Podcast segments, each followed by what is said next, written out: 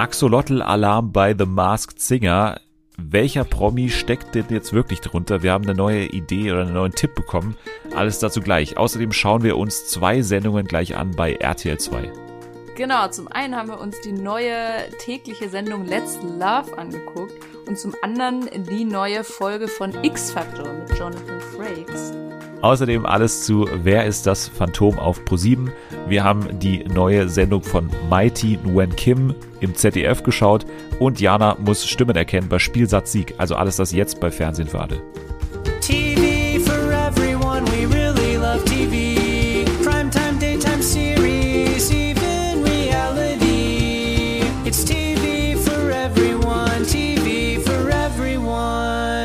Halli, hallo, willkommen zurück bei Fernsehen für alle. Folge 117. Schön, dass ihr wieder mit dabei seid. Eine Folge, die ein bisschen, ja, Vorgeplänkel ist. Natürlich vorwetten das. Ein bisschen, ja, trotzdem noch Begleitpodcast zu The Masked Singer. Es ist so eine Zwischendrin-Folge. Aber wir haben einen Gast, der gar nicht zwischendrin ist, sondern sie ist mitten im Geschehen eigentlich. Sie ist äh, eine, ein Hauptgast auf jeden Fall, ein, eine Person, auf die man sich freuen muss. Ich freue mich sehr, dass sie wieder da ist. Hier ist Jana. Hallo. Eigentlich komme ich nur, um mir das anzuhören, wie du mich immer schön ankündigst. Da fühle ich mich direkt besser, da komme ich durch die kalten Tage, da geht's mir einfach gut. Ja, das war's auch schon mit der heutigen Folge. Also bis zur nächsten Woche. Fünf. Sterne bitte. Ja. Nein, äh, du warst äh, jetzt noch nicht im Rahmen von The Masked Singer da. Deswegen Richtig. bin ich jetzt mal gespannt. Du hast mir schon verraten eigentlich. Ich weiß eigentlich schon. Du hast die erste Folge gesehen, ne? Und d- danach eher weniger von The Masked Singer. Wir hätten jetzt so tun müssen, als hätte ich mehr geguckt. Das wäre nicht aufgefallen. Du hast mich verraten. Es wäre spätestens aufgefallen, wenn ich dich nochmal frage, wer war denn jetzt eigentlich nochmal das Stinktier? Ja, das Problem ist, ja, ich hatte, ich hatte letzten Samstag habe ich hier eine Halloween-Party bei mir veranstaltet. Deswegen hatte ich nicht wirklich die Zeit. Wobei ich hätte es eigentlich als Programmpunkt einführen können. Ich war ja Gastgeberin. Ja. einfach sagen können, so, jetzt gucken wir alle The Masked Kurz, Singer. kurz Pause für vier Stunden. Jetzt ist mal kurz hier Ruhe. Hätte man machen Musik können. aus, alles aus. Du hättest dich auch als äh, Ruth Moschner verkleiden können oder ähnliches. stimmt. Da wäre einiges auch Halloween-mäßig drin gewesen. Aber nee, das Geil. Stinktier, das war jetzt die letzte Demaskierung und die war tatsächlich Peter Kraus. Der, ja, deutsche, wie sagt man, der deutsche Elvis ist sein, sein Spitzname, mehr oder weniger. 82 Jahre alt, glaube ich. Ist ein Name, den ich jetzt nicht vermutet hätte, den ich aber vom Sehen her kenne. Den Namen kenne ich auch, aber ich hätte ihn jetzt nicht so auf der Zunge ständig gehabt, sage ich mal. Wie ging es dir mit dem Namen? Ja, ging mir ähnlich. Ich finde allgemein bis jetzt, also finde ich recht vielversprechend, wer so drunter war. Ich hoffe, dass es so weitergeht, weil bis jetzt kannte man die Leute und das finde ich ein sehr gutes Zeichen auf jeden Fall. Also hast du trotzdem deinen Spaß, obwohl du jetzt nicht wöchentlich dabei bist bisher, leider. Ja, ich habe immer sofort auch auf Twitter nachgelesen, wer da drunter war, tatsächlich. Also es es hat mich dann doch interessiert. Ich konnte halt nur leider nicht, aber ich, ich, ich werde es auf jeden Fall wieder aufnehmen, auch wenn schon Spoiler äh, an die Folge ist ja leider am Samstag so ein bisschen schwierig, weil da zwei coole Sachen laufen, aber mal sehen. Ja, da können wir doch jetzt mal kurz drauf eingehen. Also am Samstagmorgen ist natürlich der große Zweikampf am Samstagabend. Erinnert ein bisschen an die früheren Samstagabende mit DSDS gegen Wetten das oder auch andere äh, Zweikämpfe. Aber hier ist es Stimmt, wirklich das krass. hatte ich schon lange nicht mehr. Jetzt, wo du es sagst, ich hatte das früher ständig, dass immer zwei geile Sachen liefen und ich nicht wusste, was ich gucken soll. Und das hatte ich jetzt, glaube ich, das, das hat gerade irgendeine Erinnerung in mir geweckt, weil das hatte ich jetzt, glaube ich, 20 Jahre gefühlt nicht mehr. Ja, ist wirklich so. Also der Samstagabend wird noch einmal umkämpft sein, was natürlich daran liegt, dass jetzt äh, Wetten das zurückkehrt. Einmalig, wie es ja immer heißt. Also es soll beim einmaligen Event bleiben.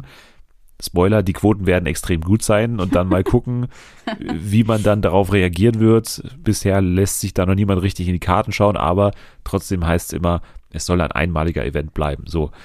Aber jetzt ist natürlich die Frage, wie machen wir das? Also logistisch. Bei dir ist klar, du wirst dann eher Richtung Wetten das tendieren, höre ich daraus. Ja, ich denke schon. Ich denke halt auch, dass die meisten irgendwie wetten, das gucken werden, tatsächlich. Auf Twitter und so. Und ich lese ja, wie ich schon mal schon ein paar Mal ja gesagt habe, ich lese halt immer gerne mit und Twitter mit und ich glaube, dass das zu wetten, das besser gehen wird. Ich bin, stand jetzt auch eher bei Wetten das.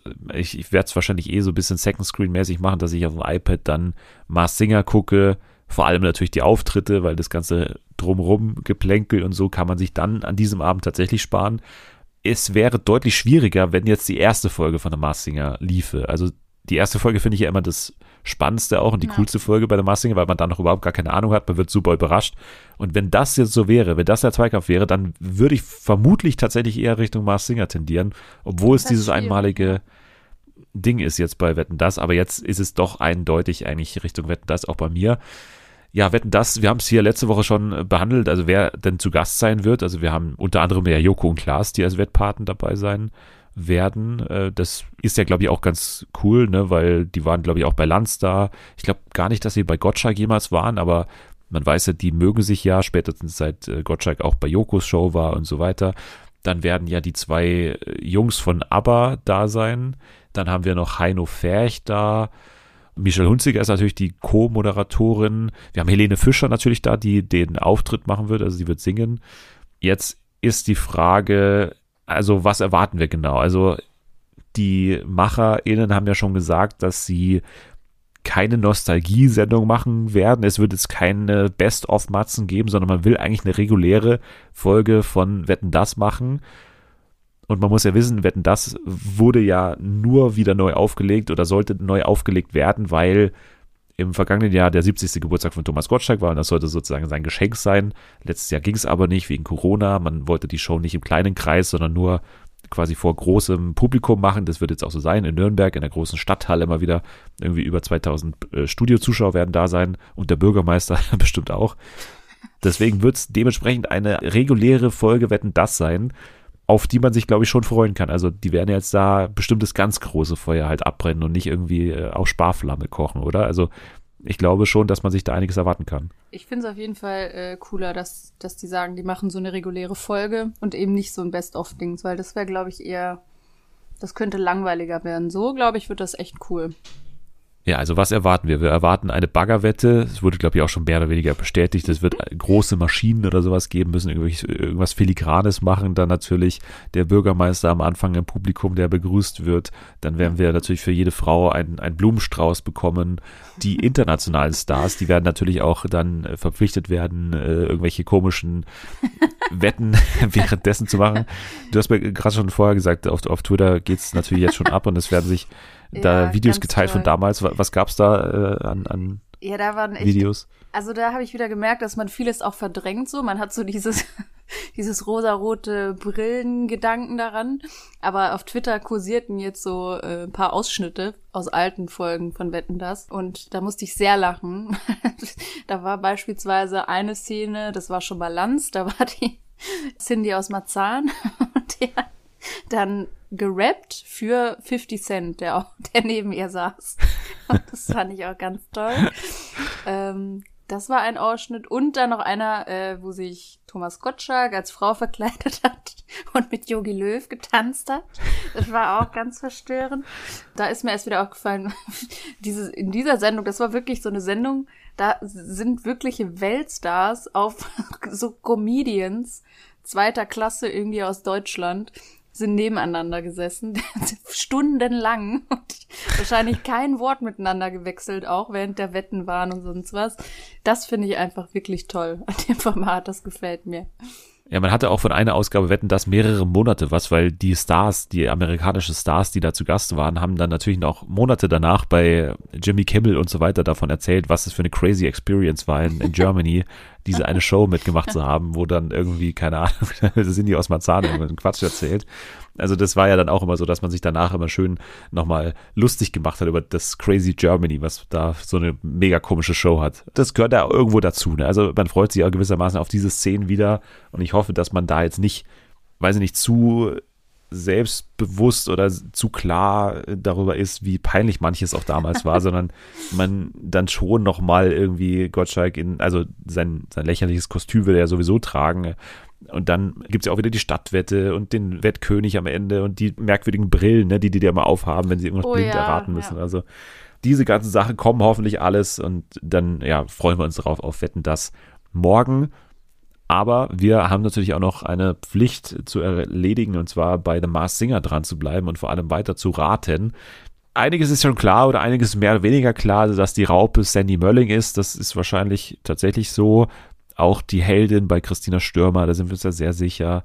Mülli Müller, Alexander Klavs, da wird mich deine Meinung interessieren, weil du ja schon auch DSDS Ultra bist und äh, siehst du da oder hörst du da Alexander Klavs bei Mülli Müller? Oh. Ich glaube, da müsste ich mir das nochmal anhören. Das ist jetzt zu weit wahrscheinlich von mir weg, dadurch, dass ich die letzten Male nicht geguckt habe. Aber äh, ich werde mal mit dem Gedanken daran mir das nochmal anhören. Ja, bei Mops, das war ein Kostüm, was ganz schwierig war, weil ich mir ja eigentlich recht sicher war, da äh, Janine Michaelsen rauszuhören. Habe ich auch gedacht. Aber dann habe ich sie nochmal gehört beim anderen Kostüm und dann war ich mir nicht mehr sicher. bei, bei der Heldin, ne? Da hat man Ja, auch auf genau. einmal äh, Janine Michaelsen rausgehört.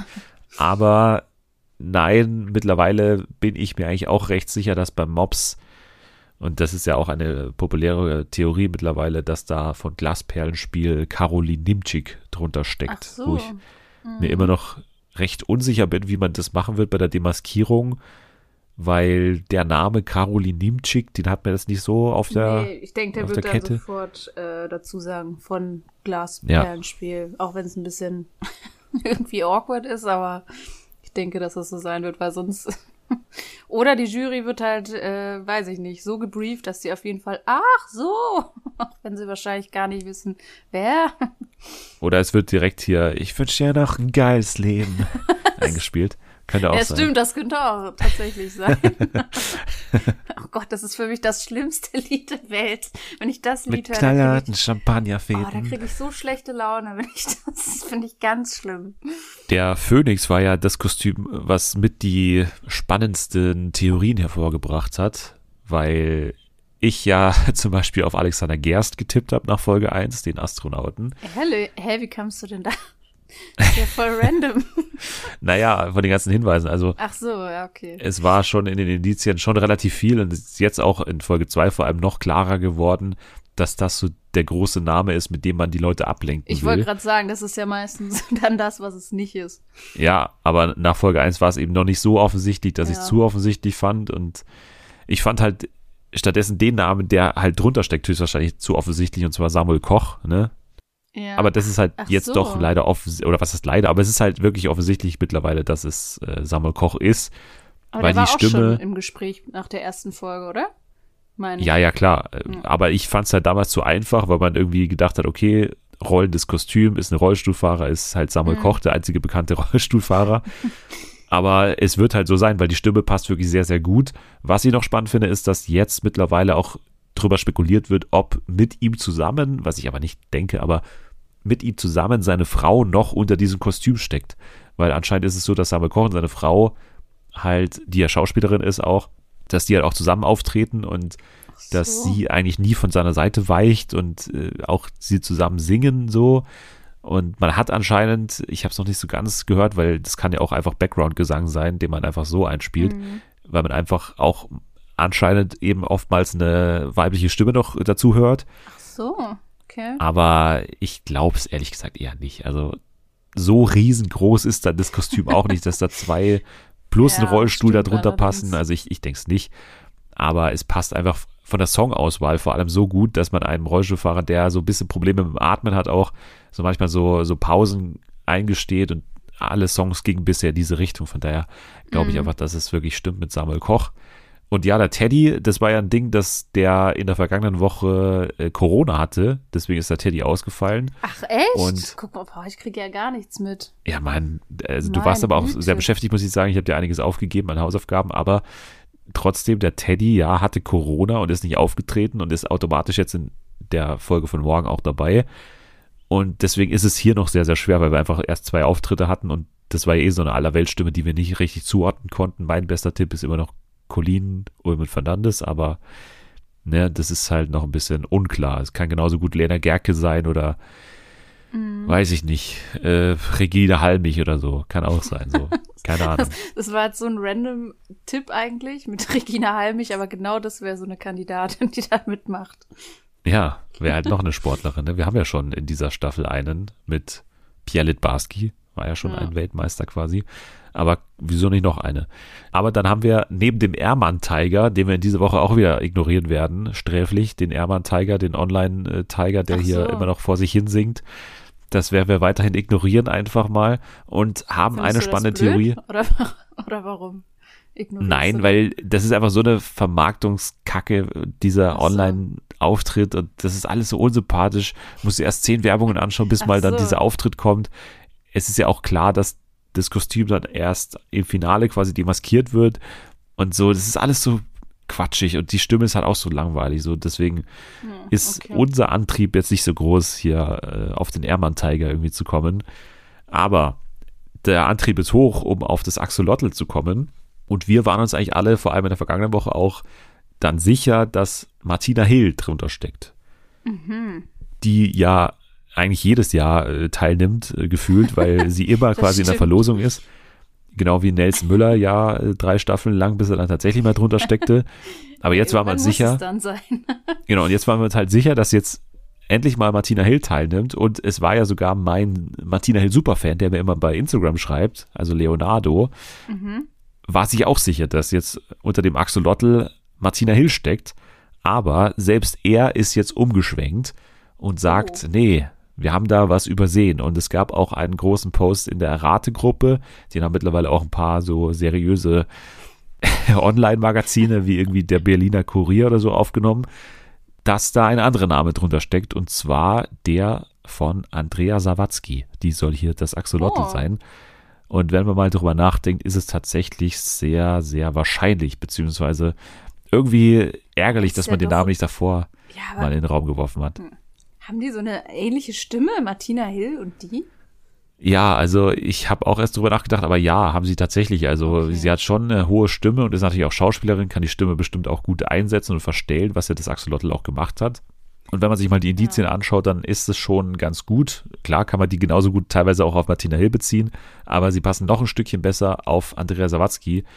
Also die Größe passt mit 1,72, dann haben wir Sternzeichen Fische, wir haben ja sehr viele Fische gesehen in diesen Clips. Dann haben wir, finde ich, den guten Meta-Hinweis, dass ihre Vorlesungen für ein Buch, das sie irgendwie liest, normalerweise immer samstags sind, aber genau während der Mars Singer Zeit immer irgendwie sonntags oder freitags oder so.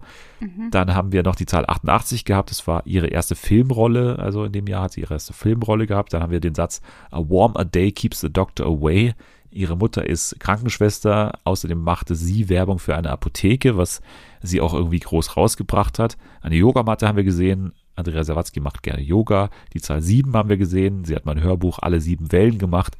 Dann haben wir, was ich einen super recherchierten Hinweis finde, Congratulations an die oder denjenigen aus der Rategruppe, aber Schale voller Muscheln mit Kleingeld haben wir gesehen. Und sie hat in ihrer Rolle in Arme Millionäre einen Obdachlosen als Reinigungskraft engagiert. Ah, ihr seid Also echt auch- der Hammer. Das ist ja, mein Gott, ich habe die erste Folge, da war ich gerade in der Heimat und da habe ich meinen Vater gezwungen, das mit mir zu gucken. Er fand es ganz schlimm übrigens. Er hat das Ei, auch noch nie geguckt und so. Also wenn du halt überhaupt nichts damit am Hut hast und du guckst dir Folge eins davon zum ersten Mal an, kann ich sogar nachvollziehen, dass man erstmal ein bisschen verstört ist. Und er war dann so, ja, das ist, ist aber doch auch irgendwie so, also da habe ich so gesagt, glaub mir, das nehmen Leute richtig ernst, diese Raterei. Das nehmen, also das kann man doch gar nicht erraten. Ich so, doch, es gibt, es gibt Leute, die erraten das, garantiert. Du bist einer davon. Ja, aber leider hier nicht, aber trotzdem ein Glückwunsch an die Person, die auf das hier gekommen ist, weil das ist wirklich hohe Recherchearbeit und hat anscheinend oder hoffentlich doch geklappt, dass hier tatsächlich Andrea Sawatzki drunter ist. Also Wurstwasser war auch noch ein Hinweis. Und irgendwo sagt sie im Interview, dass sie während ihrer Schwangerschaft viele Würstchen gegessen hat.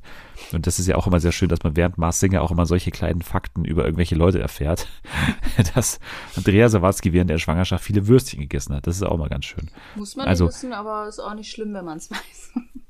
Nee, ist auch äh, ganz schön, ja, das stimmt. Äh, aber wir werden wahrscheinlich falsch liegen mit unseren Tipps. Also ich habe ja damals auf Angelina Kirsch getippt, die Sat1-Moderatorin. Und Selma hat auf Martina Hill getippt. Von daher war sie noch gut im Rennen. Aber es scheint wahrscheinlich auch in diesem Jahr nichts zu werden mit Martina Hill, sondern Andrea Sawatzki soll anscheinend hier drunter stecken. Okay. Und ich bin mir eigentlich recht sicher auch, dass, dass das stimmen könnte. Bin gespannt auf jeden Fall. Ich versuche jetzt wieder auf jeden Fall regelmäßig rein reinzukommen. in die Show. Ich sag mal so, du hast ja im Dezember nochmal Zeit, denn es wird ja das Maskinger Weihnachtsspecial geben. Das haben wir ja letzte Woche hier mal gehabt, mit drei neuen Masken, die dann Weihnachtssongs singen werden. Also da wirst du die Chance haben, nochmal mitzuraten. Und es wird ja, oder es war ja schon klar, dass sich die Produktionsfirma Endemol die Rechte an The Masked Dancer auch gesichert hat, was es ja in den USA und Großbritannien schon mal gab. Jetzt ist klar, dass im Januar The Masked Dancer auch nach Deutschland kommt. Auch bei ProSieben wird das Ganze laufen. Aber da dreht man doch echt irgendwann mal am Rad, oder? Wenn jedes Mal, wenn man ProSieben einstellt, irgendwelche komischen Kostüme, dann wirst du, kriegst du doch einen Vogel irgendwann. Vor allem die, die da arbeiten, die MitarbeiterInnen. Ja, und auch die Maskenbildnerinnen, ne? Das ist ja klar, dass, oder ist ja bekannt, dass eine Maske so mehrere Wochen einfach an Arbeit Mhm. dauert. Und ich bin mir sicher, dass die Masked Dancer Masken auch ein bisschen anders sind, weil man sich aber mehr bewegen muss, ne? Die Ja, werden ein bisschen stimmt. sportlicher sein. Da wären manche nicht so, nicht so geeignet für. Nee, der Phönix, das stelle ich mir schwierig vor, da den großen Tanzbären hier raushängen zu lassen. Aber nee, Masked Dancer kommt und ich finde es tatsächlich auch wahnsinnig dicht jetzt, den maskierten Stundenplan sozusagen. Ja. Also jetzt haben wir noch Masked Singer bis jetzt dann Ende November. Dann kommt im Dezember schon das Weihnachtsspecial und dann kann im Januar schon unnötig. Masked Dancer. Und wenn wir in dem Rhythmus weitermachen von der Masked Singer, würde ja Ende Februar beziehungsweise März würde dann ja wieder Masked Singer losgehen. Also ich bin auch sehr Das gespannt, wie auch da der Rhythmus jetzt aussieht, weil ich kann es mir noch nicht so ganz vorstellen, dass es dann Ja, so vor schnell allem so, so ein wiederkommt. Erfolg lebt ja auch davon, dass sich die Leute drauf freuen irgendwie, dass es wiederkommt. Und ich habe auch irgendwie die Sorge, dass das ein bisschen viel wird langsam und irgendwann ist es halt nichts mehr Besonderes, diese Kostüme und weiß ich nicht was. Aber mal gucken, vielleicht ist es ja wirklich komplett anders mit den Dancer. Vielleicht haben die noch mal einen anderen Stil an Kostümen und das ist dann noch mal weckt dann noch mal irgendwie neues Interesse oder so. Keine Ahnung. Aber es wirkt auf jeden Fall sehr viel. Klar ist ja, dass das wahrscheinlich ein bisschen anders funktionieren wird vom Modus her. Also es ist ein bisschen Let's Dance-mäßig, dass ein Profi quasi mit einem maskierten Promi dann trainieren wird, so. Und außerdem wird es so sein, dass die Indizien einfach eindeutiger sein werden. Also die sind anscheinend nicht ganz Okay. so schwer wie bei Mars Singer. So war es in den anderen Ländern, dass der maskierte Promi jeweils immer ein Wort sagt in der normalen Stimme, also nicht in der verstellten Stimme, sondern in der normalen Stimme. Und das ist dann quasi auch noch ein eindeutigerer Hinweis, weil anhand des Tanzens kannst du einfach nicht so sagen, viel sagen. Das wollte ich nämlich gerade fragen. Wie soll man das denn erkennen? Vor allem, wenn es Leute sind, die normalerweise nicht tanzen, habe ich doch keine Ahnung. Aber irgendwie verstehe ich dann den ganzen Sinn an der Sendung nicht so ganz. Wenn es Masked Dancer heißt und die tanzen da, aber an dem Tanz erkennt doch sowieso keiner, wer es ist. Also ist es doch eigentlich voll unnötig, dass die da tanzen, oder? Also es ist natürlich dann schon immer das Reizvolle daran, über Leute zu spekulieren, wie die denn tanzen würden und dann am Ende vor allem zu wissen, also jetzt beispielsweise bei Jens Riva, Tagesschau-Moderator, wenn man dann am Ende sagt, okay, so kann der singen und so, also so auch vom, vom Verhalten her kann der mal sein. Am Ja, Ende okay. macht es dann schon Spaß zu wissen, okay, ein Tagesschau-Moderator kann anscheinend auch so tanzen, so. Aus Ja. der Warte her gesehen ist es schon unterhaltsam, aber ich bin kein Tanzmensch und ich ne? Ich höre mich an wie Frank Thelen. Der immer, die Sache, kennst du dieses Video? Sag mir was, ja. Was war da nochmal? Ja, da hat einer von, von Übermedien, glaube ich, äh, zusammengeschnitten.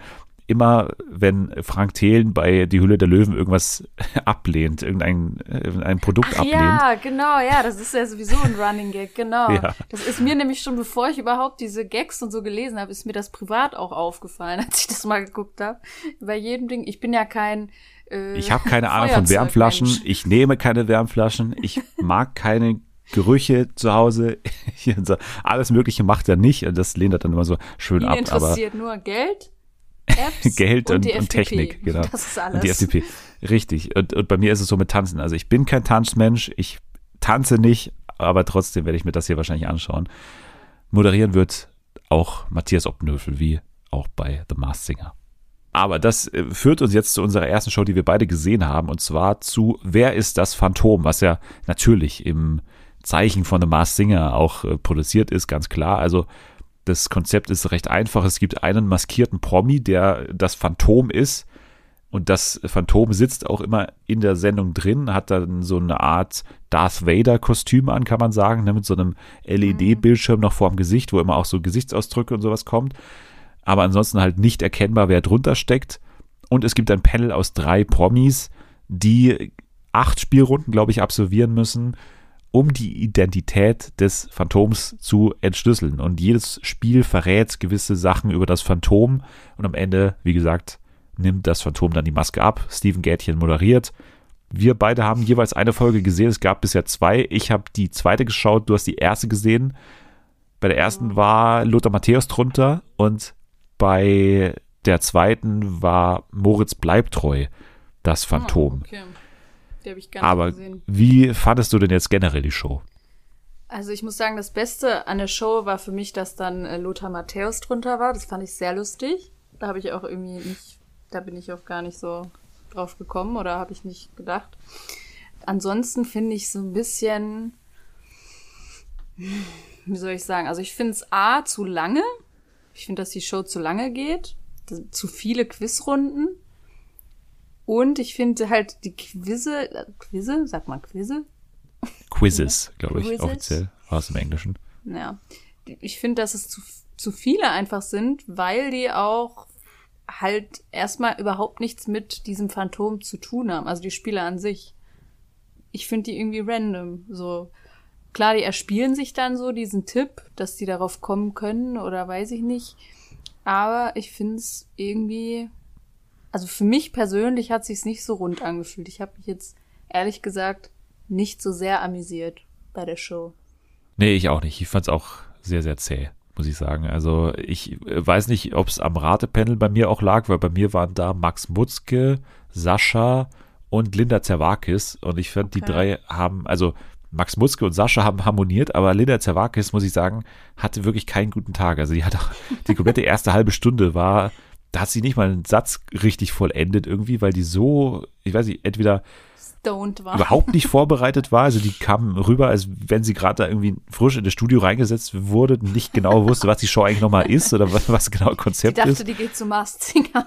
Ja, auf jeden Fall war die, also die war auf jeden Fall nicht, nicht gut in Form an dem Tag. Also ich mag Okay. die ja sonst, die ist ja sympathisch und alles, aber die war auf jeden Fall hier in dieser Unterhaltungsshow jetzt erstmal nicht so wirklich Passt auf aber der auch Höhe. nicht so richtig zu ihr, oder? Also irgendwie. Ja, so die ist ja schon lustig halt. und die ist ja Ja, humorvoll, ja, aber schon, aber so das, ich, ich mag die auch, aber irgendwie, also ich hab's ja nicht gesehen, aber wenn du eh selber sagst, dass es auch nicht so gut war, Das Problem an der Länge ist ja auch, dass man natürlich äh, aus MacherInnen-Sicht das Ding so gestaltet, dass man eben nicht nach der Hälfte der Sendung schon auf den Namen kommt, der da drunter ist. Und Ja. deswegen kannst du dir bei den ersten Runden eigentlich sicher sein, dass die Hinweise A nicht so gut sein werden oder B in eine falsche Richtung einführen. Weil Mhm. es einfach nicht der Sinn der Show ist, dass du einfach weißt, wer das ist nach der Hälfte. Genau, So, deswegen und- hat's mich auch nicht gecatcht, dieses Quiz, also diese, oder diese Aufgaben mir anzugucken, weil es mir halt relativ egal war, ob die das sich jetzt holen oder nicht. Zumal sie ja dann selber sich trotzdem noch einen Tipp aus dieser Performance, die dann immer äh, kam, sich äh, herausreimen konnten. Ich fand's halt einfach nicht wirklich spannend, diese Spiele oder Aktionen. das Rätsel ist ja nur das eine. Bei einem Massinger gibt es zwei Bestandteile, das Singen und das Rätseln oder die Auflösung dann am Ende. Beides ist spannend oder beides ist unterhaltsam, weil das Singen ja auch für sich schon, also die Art und Weise, anhand dessen du erraten kannst, wer da drunter ist, also am Singen, an der Stimme, das ist auch unterhaltsam und Ja. nicht nur quasi die große Auflösung. Und hier ist halt wirklich nur die Auflösung spannend. Und die, die Spiele, die sind halt so 0 auf 15. Die konnten in jeder beliebigen Spieleshow Genau. auch vorkommen. Also die könnten bei Klein gegen Ja. Groß vorkommen. Die könnten bei, äh, weiß ich nicht, äh, Richtig, 5 das gegen hatte ich mir auch notiert. Da waren voll viele Spiele, die du überall siehst, ständig, und wo Ja. du wirklich nicht ein 50. Mal nochmal Lust drauf hast. Ey, diese WhatsApp-Verläufe oder so. Ja, Wenn genau. WhatsApp-Verläufe irgendwas erzählen sollen, das finde ich mittlerweile so ausgelutscht. Das hat man so oft gesehen. Ja, und also dieses das, von, von Wer steht mir die Show war da auch, dieses eine Spiel, wo dann äh, so welche irgendwas singen, also Ja. so ähnlich halt, es war nicht genau gleich, aber dann singen die was, so ein Lied, und dann muss man sagen, von wem es ist und von wem das Zitat ist. Also so in der Art halt, finde ich, hat man halt auch jetzt schon so oft gesehen und das brauche ich jetzt wirklich nicht nochmal in 20 gefühlt Spielrunden. Das hat dann für mich halt einfach auch nichts mehr mit, damit zu tun, mit dem Erraten, was ja eigentlich dann der, der Kern der Sendung sein sollte oder ist. ja, also ich kann mir das gut vorstellen, wenn man das eine Stunde lang macht, dann Genau. kann sowas auch mal tragen. Dann sind auch die einzelnen Spielrunden wichtiger, weil du dann einfach schneller auf irgendwelche Hinweise kommst Ja. und du tatsächlich auch das Gefühl hast, jedes einzelne Spiel bringt dir auch tatsächlich was und das ist nicht einfach ein Hinweis, der dir am Ende überhaupt nichts bringen wird oder der dir auch nichts bringen soll. Weil zum Beispiel in Amerika ist es so, da- sogar der Mars Singer nur eine Stunde lang, ne? Nur eine? Stunde lang, dafür haben die ja Krass. ewig viele Folgen, das ist genauso nervig. Also Ja. das ist jetzt nicht viel besser als in Deutschland, aber die haben dafür irgendwie ein Vierteljahr einfach eine Staffel ist lang. Oh so und das ist ja genauso nervtötend. Ja. Hier wird es gut sein, glaube ich, eine Stunde lang Runtime oder von mir aus ein bisschen länger, aber eine Stunde lang, so lang wird das halten. würde bestimmt gut funktionieren. Wie gesagt, also mit der Jury, die ich hatte, ich fand die ganz lustig und das hat auch gut funktioniert. Und ich fand es dann auch interessant, eben am Ende ähm, zu sehen, wer da drunter ist. Aber es war mir einfach viel zu lang. Das kann man, glaube ich, so festhalten. Ja, same. Dann ist das unser Fazit. Also das äh, Phantom hat uns weder gegruselt noch irgendwas anderes mit uns eingestellt, sondern uns mehr oder weniger äh, ein Rätsel aufgegeben, was diese Show eigentlich jetzt wirklich soll oder ob man die wirklich gebraucht hat. Aber apropos Grusel und Phantom, das ist ja schon ein bisschen Halloween-mäßig alles und das führt uns jetzt zu einem Thema, was uns auf jeden Fall Spaß machen wird und auch Spaß gemacht hat, hoffentlich. Und zwar X-Factor, das Unfassbare, hat sich dazu entschieden, an Halloween, also am vergangenen Sonntag, eine Folge, eine neue Folge von X-Factor, das Unfassbare zu veröffentlichen. Und das hat man ja vor ein paar Jahren schon mal gemacht, dass man so neue deutsche, ne, mit deutschen SchauspielerInnen produzierte Sendungen machen wird. Aber der große Clou war natürlich jetzt, jetzt hat man diese neue Folge nicht von diesem Glatzkopf wie damals moderiert, moderieren lassen. Dennis Was? und diesem Glatzkopf. Das war ein Glatzkopf. Der hat doch, ich, ich weiß nicht, wie der Mann heißt, leider. Ne, ich weiß nicht, wie er heißt, leider, aber so ist er mir eingeprägt irgendwie.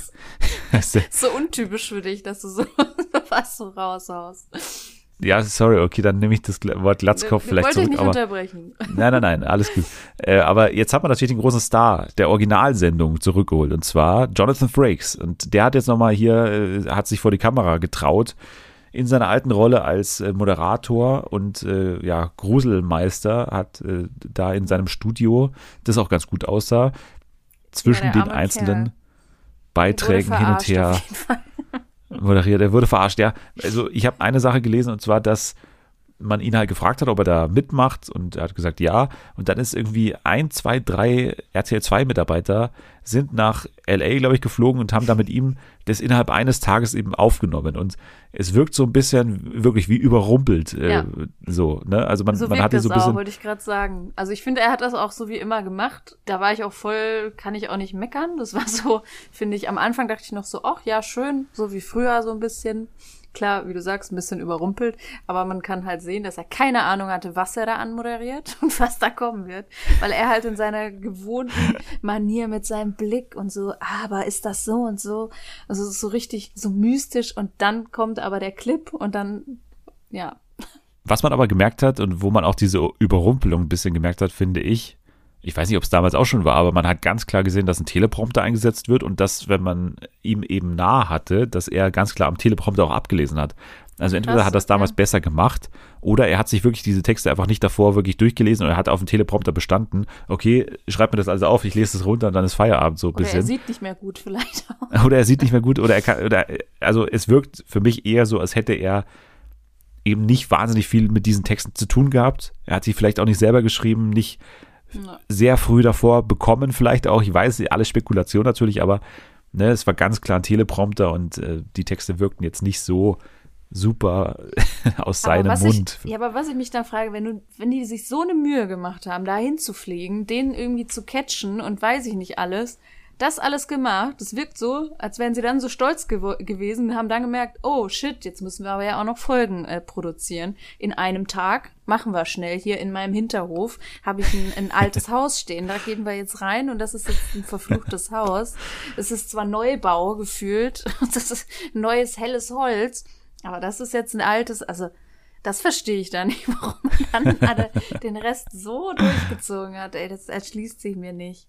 Ja, also wir kommen jetzt mal zu den Geschichten. Davor aber sei noch gesagt, dass sie den alten Vorspann benutzt haben, ne? X-Factor, das Unfassbare, präsentiert von Jonathan Frakes. Wir leben in einer Welt, in der Traum und Wirklichkeit nah beieinander liegen, in der Tatsachen oft wie Fantasiegebilde erscheinen, die wir uns nicht erklären können. Können Sie Wahrheit und Lüge unterscheiden? Dazu müssen Sie über Ihr Denken hinausgehen und Ihren Geist dem Unglaublichen öffnen.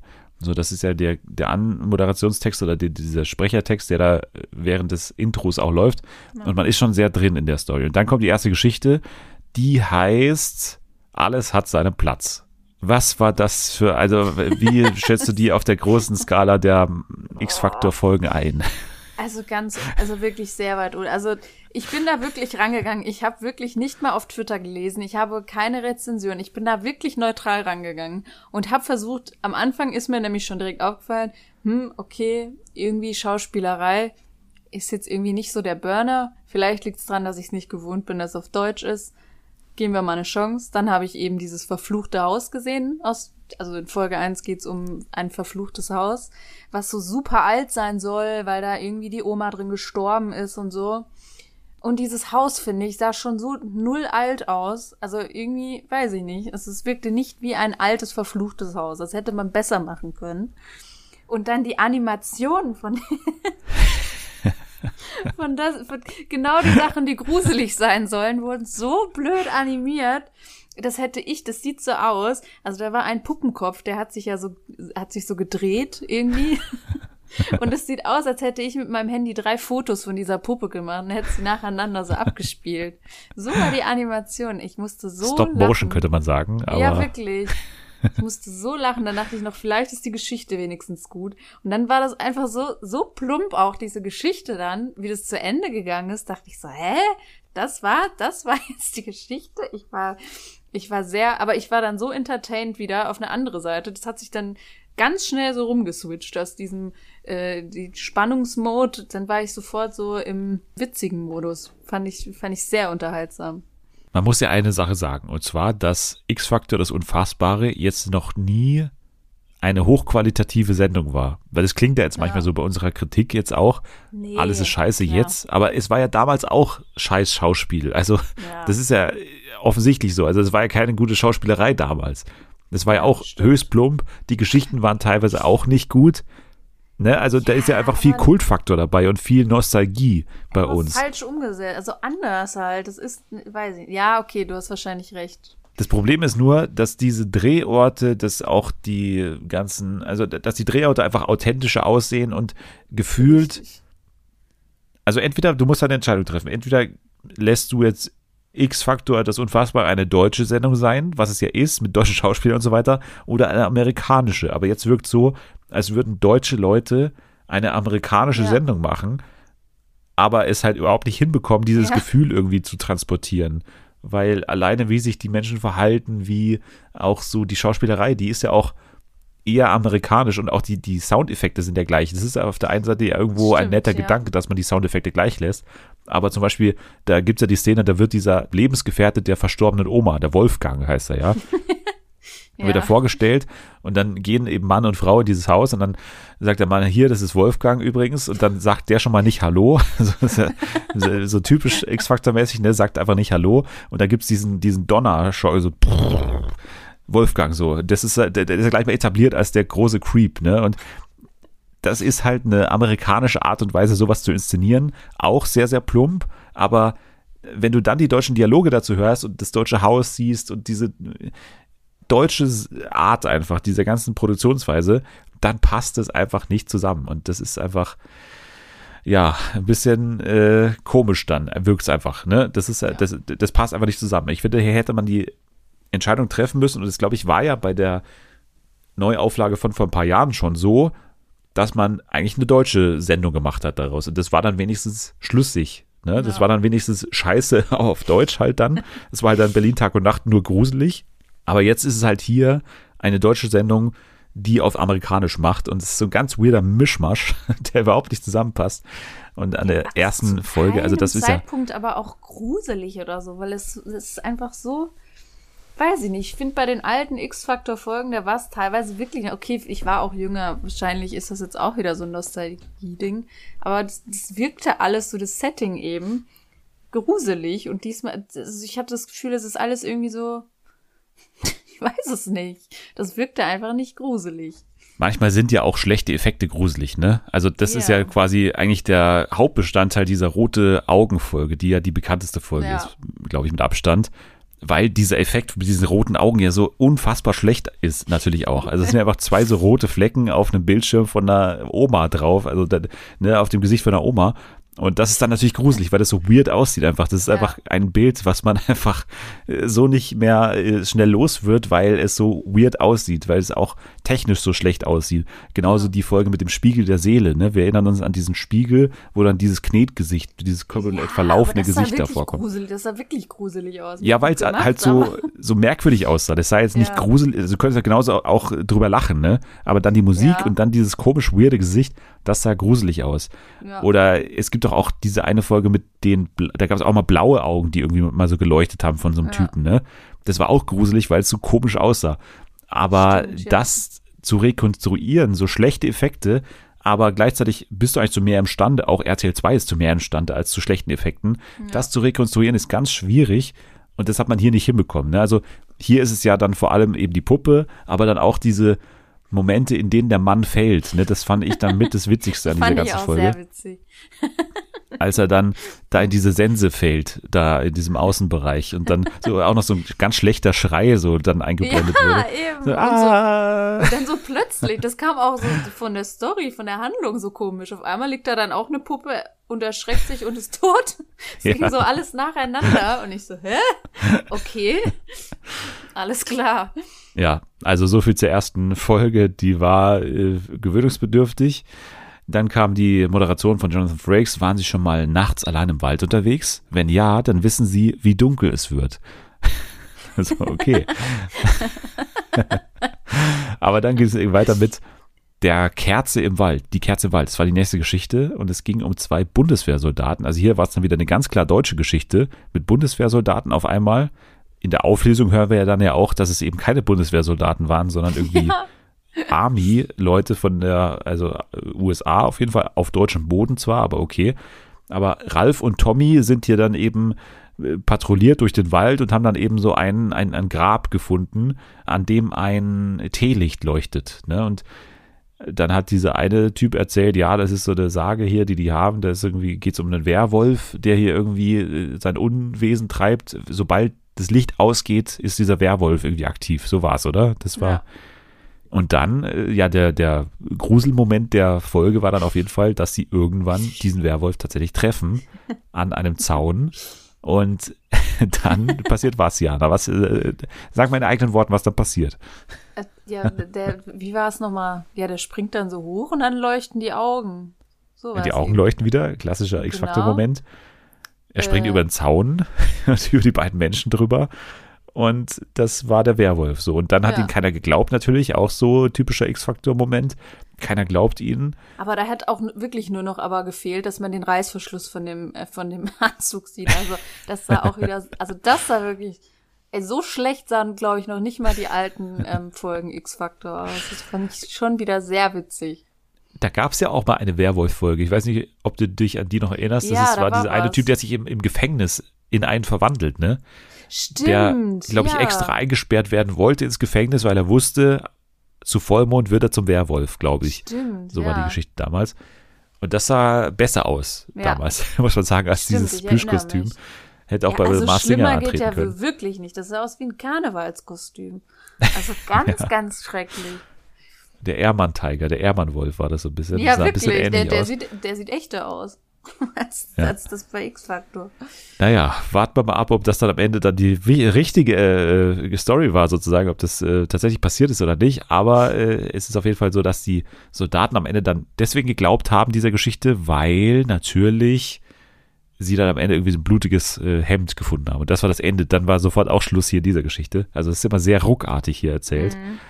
Nächste Moderation, Cha-Ching, ein Hauptgewinn und schon wäre das Leben einfacher. Aber Meine dafür müssen eben die Zahlen stimmen. Also es geht hier um die Glückszahl. Das ist die nächste Geschichte.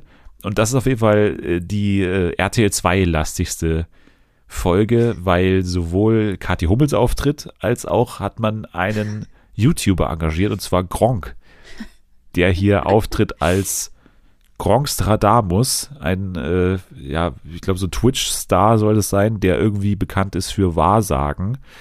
Und ein Typ in einem Wohnwagen ruft in seiner Call-In-Show an, so ein bisschen Domian-mäßig und, äh, oder so ein bisschen Astro-TV-mäßig eigentlich, und will quasi von ihm seine Zukunft gedeutet haben und vor allem will er seine Glückszahlen erfahren, denn er hat vor, Lotto zu spielen und hat den großen Gewinn abzusahnen. Ne? Und dann war es erstmal sehr komisch, weil man nicht genau gecheckt hat, warum er überhaupt so viel Geld braucht, um diesen Lottoschein auszufüllen, weil er hat dann einen Das Hunderter geklaut. komisch. Er hat einen Hunderter geklaut aus dieser Kasse, um Ja. den Lottoschein auszufüllen. So für diesen einen Lottoschein. Keine Ahnung, wie viel kostet Das das? wollte ich nämlich dich auch nochmal fragen, weil er hat davor sogar noch zu ihr gesagt, ja, was kostet das denn, so 10 Euro oder so? Und auf einmal 10 nimmt er Euro. da 300 Euro aus der Notfallkasse und kauft sich einen Schein davon. Das kostet doch nicht mal 10, oder? Nee, nee, niemals. Drei Euro oder so vielleicht. Ja. Ja, okay. Das war auf jeden Fall schon mal eine, eine geile äh, Sache, um diese Story überhaupt einzuleiten, weil du hast natürlich diesen Moment gebraucht, dass er da was aus dieser Kasse nimmt, weil Ja. die, die Frau musste natürlich irgendwie was dagegen haben, dass er Lotto spielt. Aber die Zahlen, die ihm dann Gronk verraten hat, die äh, aus der Geisterwelt, die Zahlen, also 50, 8, 12, 27, sehr selten übrigens laut Gronk, 9, 18, auch dein Glück wird bald volljährig sein, habe ich mir dazu aufgeschrieben, hat er gesagt. Diese Zahlen hat er dann natürlich äh, beim Lottoschein angekreuzt und bei Kati Hummels im Schreibwarengeschäft abgegeben und dann auch noch den Fernseher lauter gedreht, wo natürlich die Lotto-Ausziehung da irgendwie äh, gerade lief. Aber dann war natürlich der Clou, okay, diese Zahlen stimmen nicht. Ne? Diese Zahlen sind nicht dann der Lottogewinn. Aber dann verlässt dieser Mann den Raum oder dieses Schreibwarengeschäft und draußen, man hat es gar nicht richtig gesehen, was da genau Schon passiert ist. Aber ruckartig war das nämlich. ja, es war ruckartig, aber ich habe es auch nicht ganz verstanden. Wurde der Typ erschossen? Weil man glaub, hat doch so einen Schuss gehört, oder? Äh, echt? Ich dachte, er hätte einen Herzinfarkt gehabt einfach. Ja, dann war es nur ein irgendwie. komischer Soundeffekt. Also man hat auf jeden Fall so ein. Schussgeräusch gehört, also einen lauten Knall. Echt? Und ich dachte erst, Okay. er wurde erschossen. Aber auf jeden Fall ist ein Mann zu Boden gefallen und dieser Mann war dann, wie das Schicksal es so will, ein, ich glaube, holländisch, nee, ein irischer, irischer, ein irischer Millionär war das, Multimillionär und der hat dann, das wurde alles im Off erzählt, hat ihn adoptiert und ihm seinen ganzen Reichtum vermacht. ganz, Punkt. auch ganz normal. Ja, Das war eben wieder so, oh, jetzt haben wir nur noch zwei Minuten. Ja, es war dann so. Ja. Aber dann ging es wieder in dieser Zeit zurück irgendwie an die Stelle, an der der Mil- Multimillionär wieder zum Wohnwagen kommt. Also man hat erfahren, der wurde dann reich, hat alles geerbt bekommen, aber dann ging es wieder zurück zum Wohnwagen und da hat man dann gesehen, dass die Telefonnummer dieses irischen Multimillionärs dann die Zahlen ergeben hat, die Gronk ihm verraten hat. Und das war dann der Magic Moment dieser Folge. Hatte der Gronk recht. Mensch. ja. Ja, Gab sogar ich noch mal aber- für die ganz Blöden so einen Rückgriff auf die Sätze, die Gronk damals gesagt hat und so. Ja. Ja, das also, das war. finde ich noch, also das fand ich dann, da dachte ich, jetzt bin ich aber langsam in einem Fiebertraum, glaube ich. Als ich dann diesen Gronk gesehen habe, der sich irgendwie Kajal äh, auf die Augen und schwarze Haare und das ist dann Fingernägel. Wahrsage. Ja. genau. Und dann auf einmal noch Kati Hummels und dann dachte ich, nee, vielleicht muss ich jetzt einfach gehen. Ja, aber du hättest dann die letzte Geschichte verpasst. Das Erwachen der Gabe hieß die. Ja, das war im Prinzip eine klassische Geschichte, die haben wir, glaube ich, auch schon so ein, zweimal gehabt bei X-Factor, ne, über irgendwie Hexenzirkel und so weiter haben wir schon mal was Ja. gehabt. Aber hier ging es darum, dass die Enkelin einer Oma irgendwie immer das Gefühl hatte, die Oma wäre eine Hexe gewesen. Und dann hat die Enkelin bei sich zu Hause im riesigen Anwesen eine Halloween-Party veranstaltet mit zwei Leuten oder mit einer Freundin, die sie irgendwie cool findet oder die auch nett ist und dann eine, die so mega bitchy ist. Genau so war meine Halloween-Party übrigens. ja. Live schaltet Janas Haus äh, diese Folge auf jeden Fall. Nein, aber das war ein, also erstmal komischer Auftakt schon mal. äh, Oder ein leeres Haus, Es drei Mädels, merkwürdig. eine sieht aus wie Anfang 30, der Ja. andere wie Anfang 20 und die andere ist irgendwie, die mag keinen von den beiden.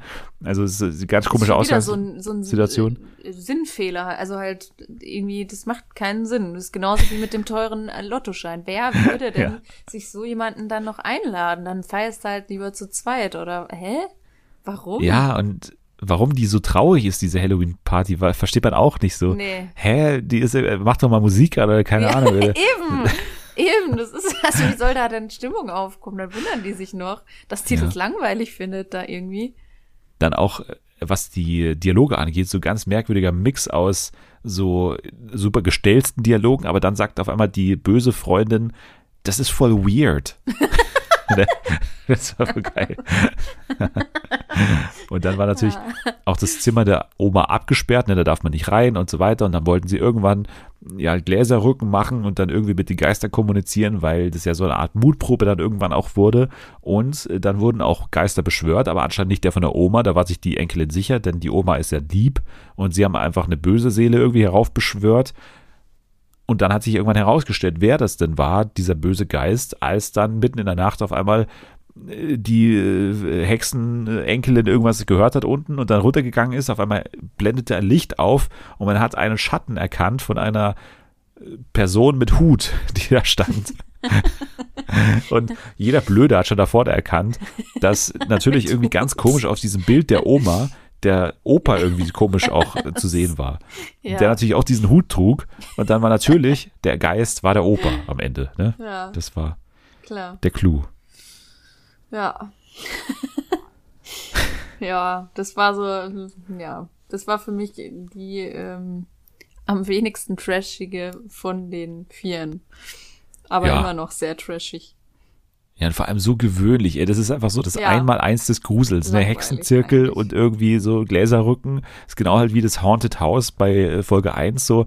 Das ist Ja. wirklich die erste Seite des Grusels. So, wenn man ein Gruselheft aufmacht, ist ja erstmal Haunted House und so Gläserrücken. Und dann, und die kommen nicht drüber hinaus, ne? Und das ist so Ja, das komisch. ist wieder, äh, wie ich vorhin gesagt habe, die haben das alles mit dem Jonathan Frakes da und so, haben sie alles, so, als wäre denen dann noch eingefallen, jetzt müssen wir noch schnell uns vier Themen überlegen. Welche vier Themen fallen einem als erstes ein, wenn man an, an Horror denkt? Ja, da sind die drei RTL2-MitarbeiterInnen da irgendwie nach Los Angeles geflogen und man hat das Gefühl, diese Geschichten sind wirklich während des Fluges entstanden. Ja. Irgendwie, äh, äh, oder auf dem Klo oder irgendwie äh, auf dem Rollfeld noch entstanden. Also das ist wirklich sehr, sehr kurz gedacht gewesen. So, Könnte was, ich, glaube ich, äh, in zehn Minuten dir jetzt eine bessere Story hinschreiben, als die sich da für das große X-Factor-Comeback überlegt haben. Also, Naja, am Ende gab's die Auflösung. Und jetzt war natürlich die Frage, was ist wahr, was ist falsch, was haben sich unsere AutorInnen nur ausgedacht.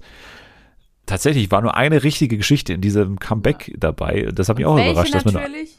ja, welche natürlich? Äh, der der äh, Mars Singer Werwolf, äh, der, der Genau. Karnevalswerwolf hat hier äh, tatsächlich gestimmt. Und, Und wenn der Werwolf in echt auch so ausgesehen hat, dann habe ich, dann habe ich eine Vermutung. ja, Ich glaube, da wurden, wurden sie ganz schön verarscht. ein Prank, ein Prank war das. Prank, genau. Ja. Aber die Geschichte berichteten zwei US-Soldaten in den 90er Jahren auf einem deutschen Stützpunkt im Hunsrück, war dann die Auflösung. Ne? Das war, würde ich gerne nochmal den Faktencheck von Frank Plasbeck Ja. auch bemühen hier bei dieser Geschichte, ob dem äh, Hinweis nachgegangen wurde und ob das Ich Licht heute noch brennt.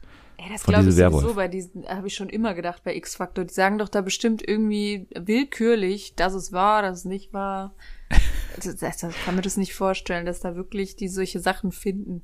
Ich glaube halt wirklich, dass eine der erfundenen Geschichten wahrscheinlicher sich zugetragen Ja. hat mal, als tatsächlich die richtige Geschichte. Ne? Ja. Also die erste Geschichte, es kann ja so eine Zufallsgeschichte mal sein, Ja. dass man Albträume hat und dann passiert es tatsächlich, dass irgendwie der Mann einen Arbeitsunfall im Haus hat oder so oder irgendwie einen Haushaltsunfall. Hexenrücken, das hat man Ja, das kann halt auch locker mal passieren, sowas.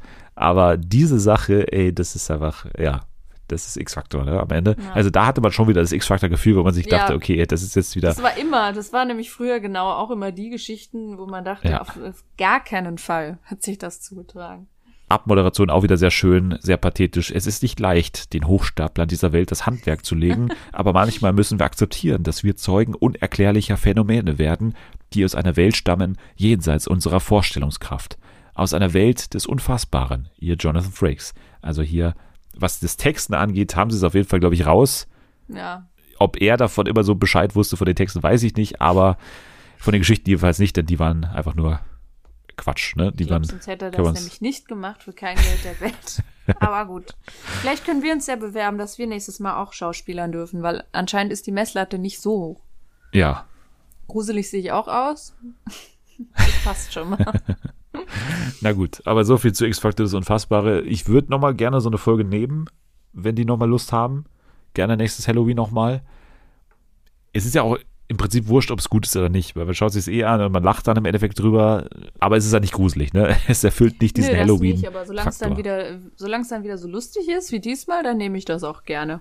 Ich habe mich sehr amüsiert.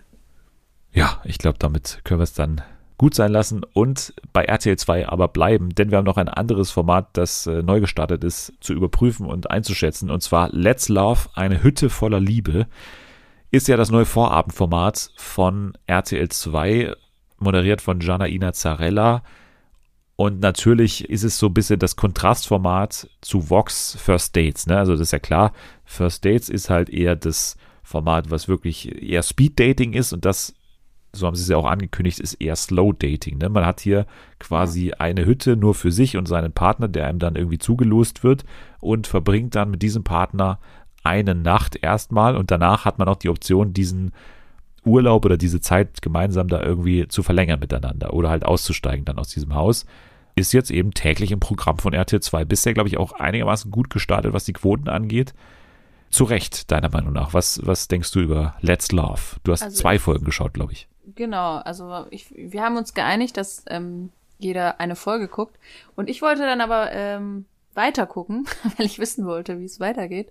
Und das spricht, glaube ich, ähm, dann für sich. Also es ist halt schon trashy, aber ich finde es irgendwie ganz cool gemacht. Ich mag das Setting, also dieses, dieses Häuschen, dieses Holzhäuschen finde ich schon mal ganz schön. Ich finde es auch schön, dass da ähm, auf jeden Fall nicht nur Heteropärchen sind. Ich finde es schön, dass die verschiedene Altersklassen auch haben. Und ja, ich finde die auch gut äh, zusammen jeweils ausgewählt. Also ich, ich habe mich äh, gut entertained gefühlt.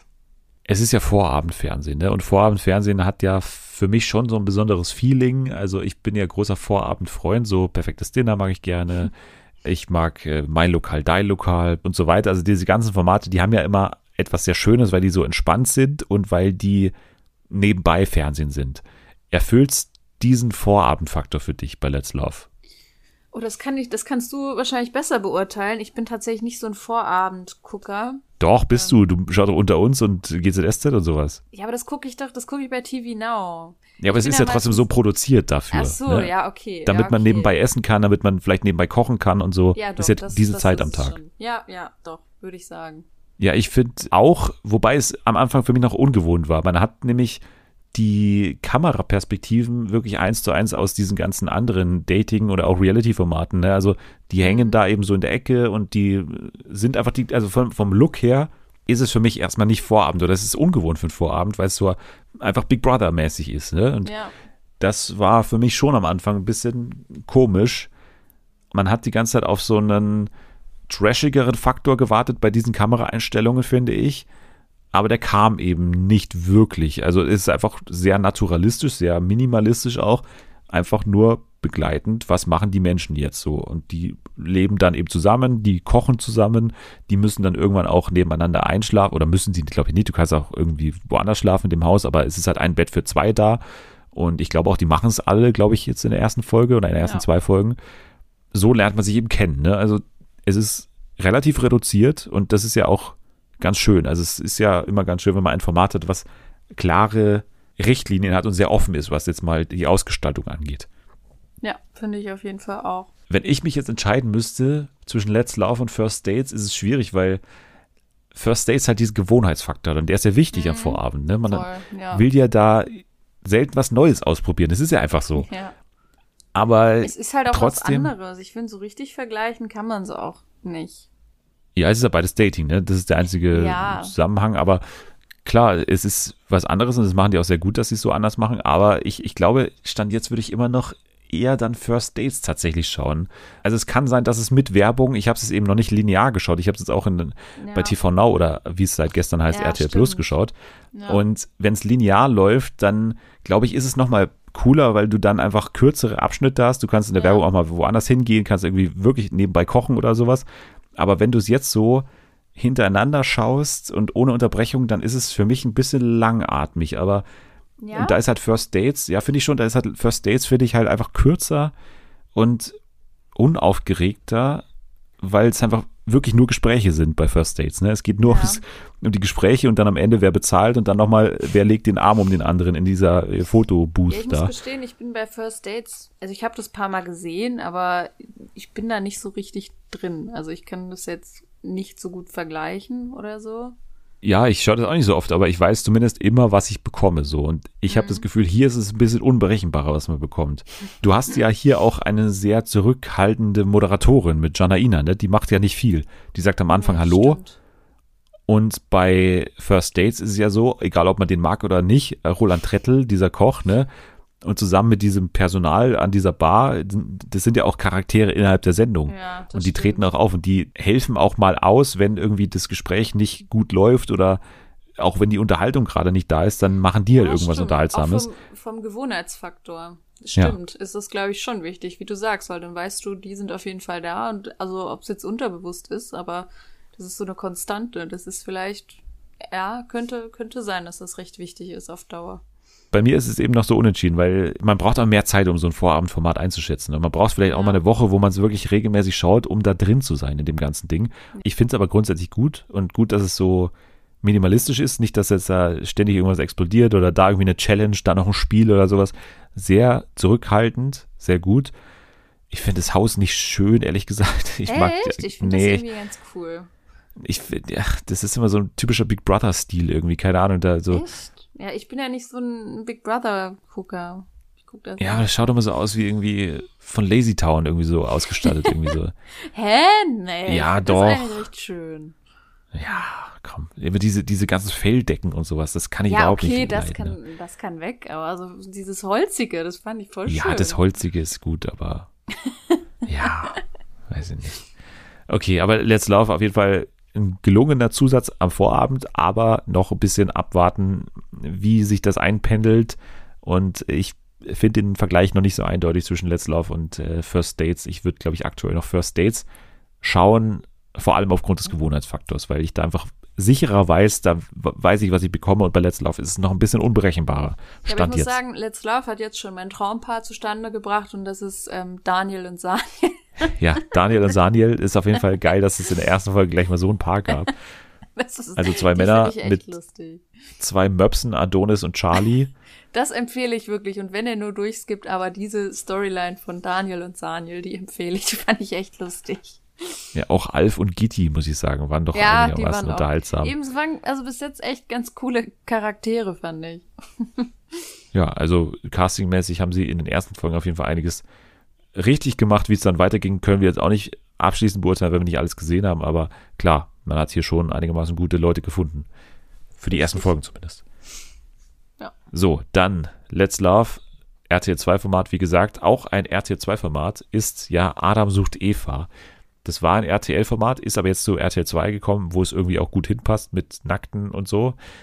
Ab dem 15. November geht's los mit der neuen Staffel von Adam sucht Eva und es wird ja, wie schon bekannt war, acht Normalos geben und acht Promis, die hier nackt sich äh, einander annähern werden. Und jetzt sind die Promis bekannt. Und jetzt äh, Oh, jetzt bin ich gespannt. ja, brauche ich wieder deine Hilfe bei Oh einigen Gott. Leuten. Okay, okay, ich bin gespannt. Ich öffne schon mal Google, vielleicht kenne ich die vom Sehen. Ich habe immer in Klammern geschrieben, wer es ist. Also ich wüsste es Ah, theoretisch okay. irgendwoher, aber äh, bin trotzdem gespannt, ob du die kennst. Okay. Okay. Falco Ochsenknecht. Ja, das ist halt irgendein, irgendein also Ochsenknecht gibt's ja, glaube ich. Sonst keine, oder? Als diese Familie. Ich weiß es nicht, ob der tatsächlich Teil der Familie ist. Ich habe das noch nie so wahrgenommen, dass er Teil der Familie ist. Ich weiß auf jeden Fall, so. dass er bei Berlin Tag und Nacht den tollen Charakter spielt, Ich der sich Ole, nennt der Ole, Ole ohne Kohle. Richtig. Ich, kenn, Ja. ich habe noch nie das geguckt, ne? Berlin Tag und Nacht. Aber Ole ohne Kohle ist mir im Gedächtnis geblieben. Ja, ist ein auf, guter Name. Auf der Arbeit hatte ich mal ein Kind, das hieß Ole. Und ich muss immer dran denken, Ole ohne Kohle. Ja. Ja, Falco Ochsenknecht, ich weiß nicht, äh, ob er mit den Ochsenknecht irgendwie was äh, Hier hat. ist schon direkt also, so eine, so eine Google-Frage, wird mir direkt vorgeschlagen. Ist Uwe Ochsenknecht der Vater von Falco Ochsenknecht? Viele denken Nein. das, aber nee, zu keinem der Personen verwandtschaftliche Verhältnisse. Krass. Hätte ich Krass. nicht gedacht, dass es wirklich noch Ochsenknechts äh, gibt, außer Ja. denen. Naja. Der nächste im Bunde ist äh, Collins Egege. Collins Egege, Hm. Model. Oh je, sagt mir jetzt gar nichts, aber Mir auch Mit nicht. Models bin ich auch nicht so bewandt, was das angeht. Ich tatsächlich auch nicht, aber Collins äh, Igege hat dann anscheinend einen äh, einigermaßen modelmäßigen Körper und wird jetzt wegen den auch gerne herzeigen. Also dann der nächste, Danny, den kenne ich noch, denn er war bei der Normalo-Staffel von Big Brother dabei. Er Okay. war auch Kandidat bei Coras House of Love und Oh ist jetzt hier nackt am Strand Okay, bei Adam sucht raus. Eva. Kenn ich, glaube Nee, er ist auch Boxer irgendwie nebenbei, aber hauptsächlich Trash-Nase, würde ich sagen. Okay. Ja, dann der nächste, ein Kandidat, der jedes Format automatisch schlechter macht. Bisher war es so, er war bei Temptation Island VIP dabei, er war bei Ex on the Beach dabei. Ein sterbenslangweiliger Mensch, wo ich mich frage, warum man den noch irgendwie besetzt, weil der macht einfach nichts. Gut, Und ich glaube halt bei Adam Jay. Welcher Jay? ja, Jay, so heißt der Mensch. Ach, der heißt Jay? Jay. J-A-Y, Jay, Temptation Island VIP, Ex on the Beach, wie gesagt, und ist jetzt hier. Aber man muss halt auch mal sagen, es ist, glaube ich, nicht so einfach, KandidatInnen für Ja. diese Show zu gewinnen. Ja. Besonders wenn sie ansatzweise prominent sind. Ja, wir wissen ja auch, seit, Man kann es auch so machen wie Per Kusmak und der, der hat ja immer noch hier seine Frau, oder? Die er da kennengelernt hat. ja, ich wie heißt die? gesehen. Jani Höhnscheid, oder, glaube ich, Genau. oder? Dann geht's weiter mit dem, ja, das ist seine offizielle Bezeichnung, der längste Mr. Germany aller Zeiten, was daran liegt, dass der Mr. Germany-Titel im vergangenen Jahr nicht vergeben wurde, weil Corona war und deswegen ist er der längste amtierende Mr. Germany aller Zeiten und zwar Sascha Sasse heißt der Mann.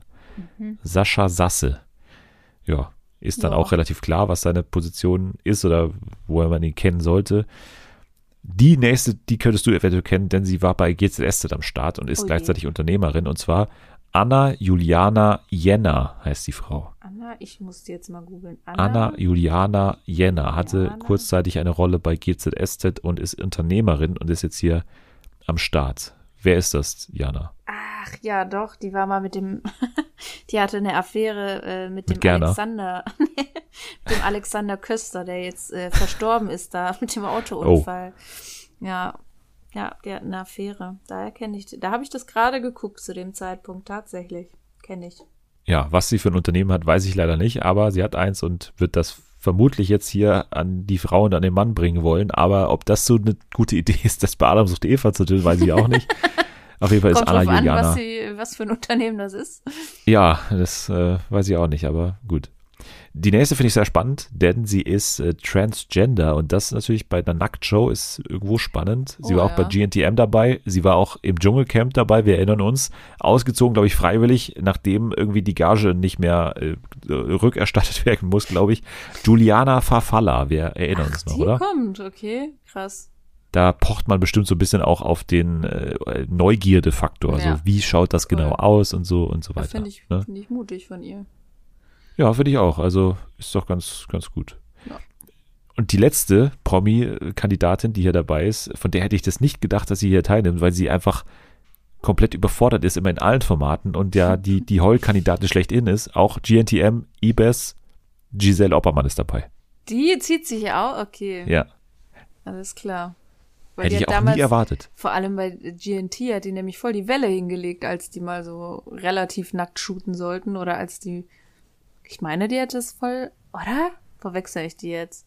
Ja, nee, die hat da mit dem gemacht, einen. Typen so rumgemacht. Die, die hatten so ein Mail-Model, dann hat die voll mit dem rumgemacht. Stimmt.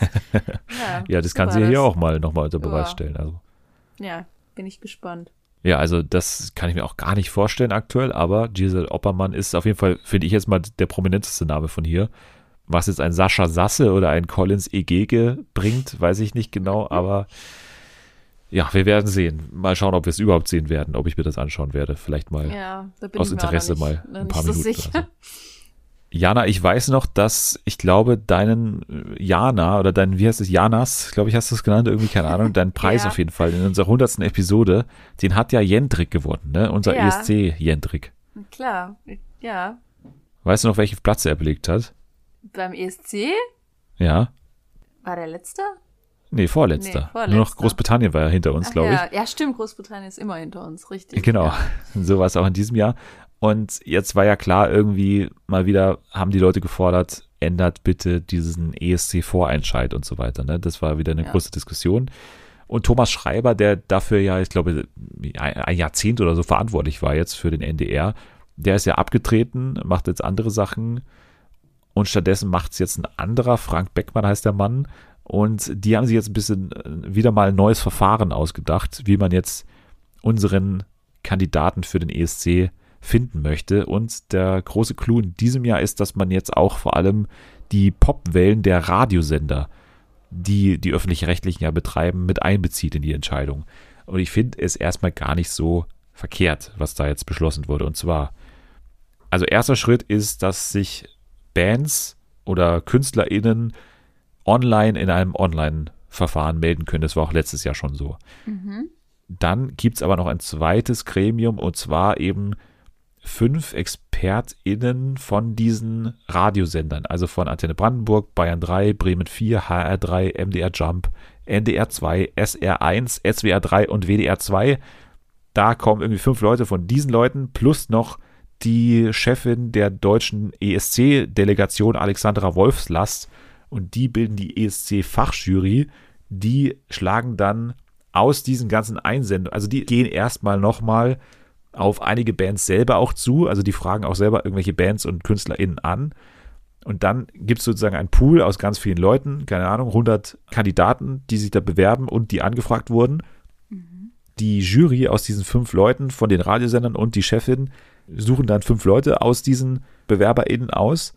Und dann wird es im, vermutlich im März 2022 den großen ARD ESC-Tag geben, wo auf sämtlichen Plattformen man abstimmen kann, also online, Radio, Fernsehen.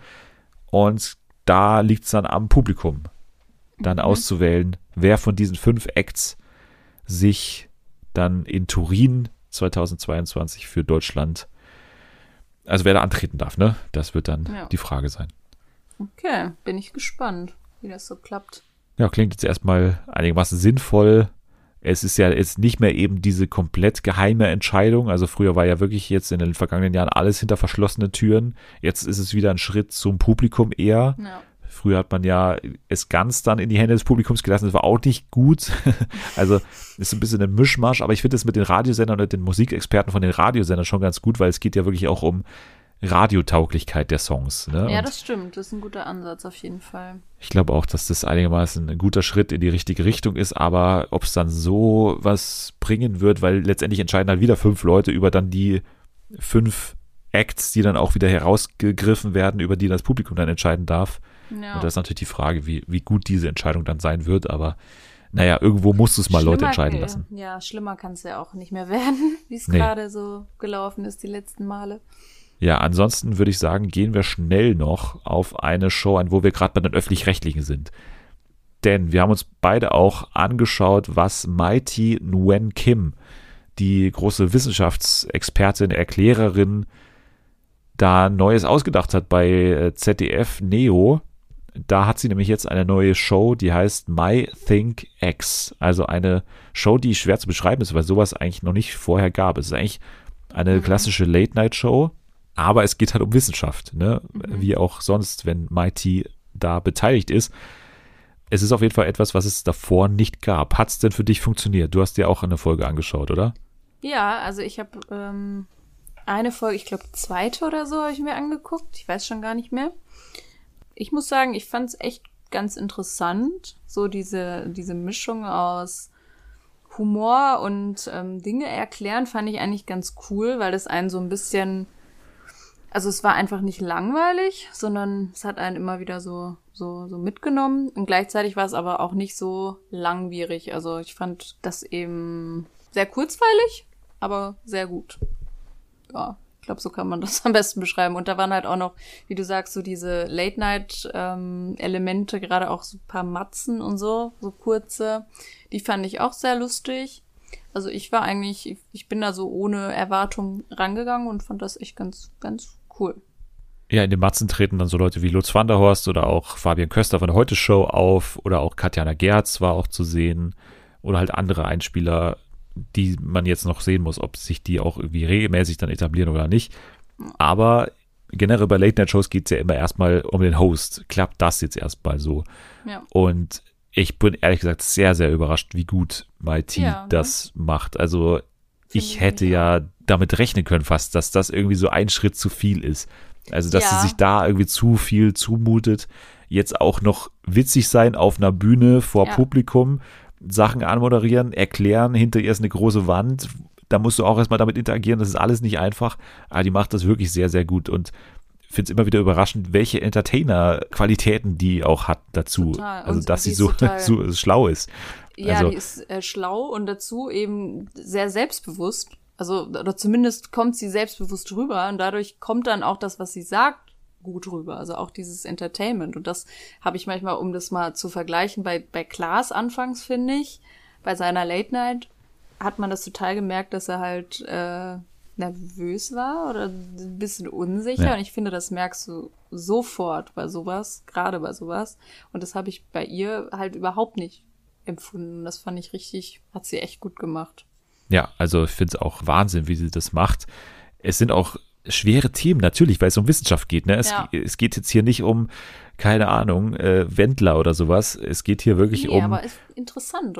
Also Ja, total. interessant erklärt und verständlich vor allem auch. Total. Und es ist äh, so ein Gewinn, diese Sendung dann zu schauen, weil du dich halt mit diesen Inhalten nicht auseinandersetzen würdest. Und ein Wissenschaftsverständnis, also das ist ja gar kein einfaches Thema. So, ihr geht es ja wirklich um ein Anliegen und zwar nicht nur die Inhalte von Wissenschaft zu vermitteln, sondern auch zu vermitteln, was Wissenschaft ist. So. Ja. Und das schafft sie halt sehr, sehr gut, um klar zu sagen, was ist Wissenschaft, was ist Wissenschaft nicht. Darum geht es in der ersten Folge. In der zweiten Folge geht es dann auch ein bisschen inhaltlicher um die Zeitumstellung, ne, vor allem. Ja. Das ist so ein, ein Hauptthema, was ich sehr, sehr gut fand, dass man das, Ja. das Thema auch mal so ein bisschen kritischer betrachtet hat, als es sonst so ich ist. Ich wusste das auch halt wirklich nicht, warum es die überhaupt gibt, dass es mal anfangs zum Klimaschutz tatsächlich gedacht war. Ja, total. Also deswegen ja. Also hier an dem Thema ist es perfekt exemplarisch, super Thema ausgewählt, weil du daran siehst, was für ein Gewinn diese Sendung ist, weil keine Ja. andere Sendung könnte das so gut erklären wie MIT in dieser Sendung. Du brauchst ein bisschen Humor, es ist ja auch irgendwo ein lustiges Thema, Ja. aber ne, es ist trotzdem noch super lehrreich und ich fand es auch krass, mit welchem Aufwand die Einspieler gemacht sind. Also ja, total.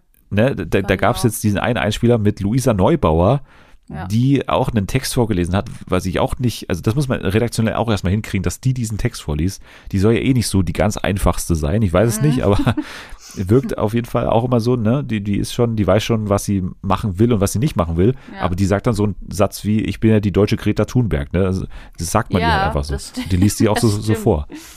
Das stimmt. Ja, musste sie auch erstmal dazu kriegen und auch, dass dann einfach Lucy vor den No Angels da mitten in diesem, also tatsächlich große redaktionelle Arbeit, alle da zu überzeugen. Das schaut auch noch sehr gut aus dazu, ist auch noch witzig irgendwo.